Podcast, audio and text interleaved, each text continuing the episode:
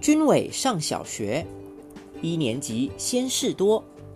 台湾王淑芬，第三十二篇，观察植物。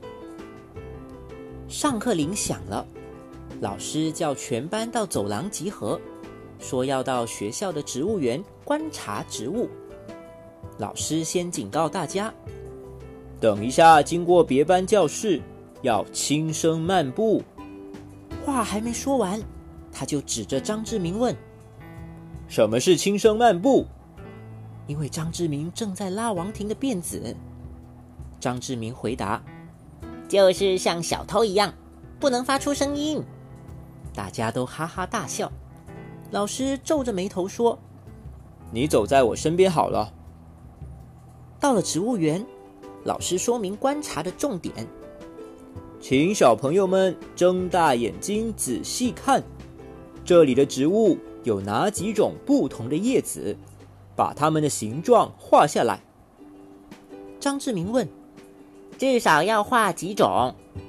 老师说：“你看到几种就画几种。”张志明还有疑问：“我今天眼睛痛，应该只能看到一种。”老师摇摇头说。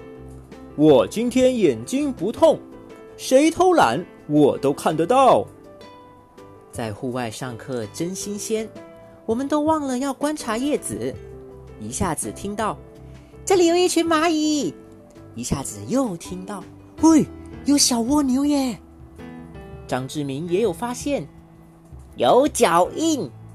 等大家围在他身边，他才大笑：“我踩的啦！”哈哈哈哈哈。快下课时，老师又集合全班，问：“这一节课观察到几种叶子呢？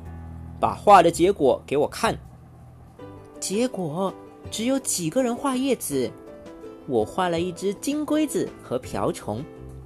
老师失望地说：“哎呀，你们根本没有观察到重点嘛！”林世哲却举手安慰老师。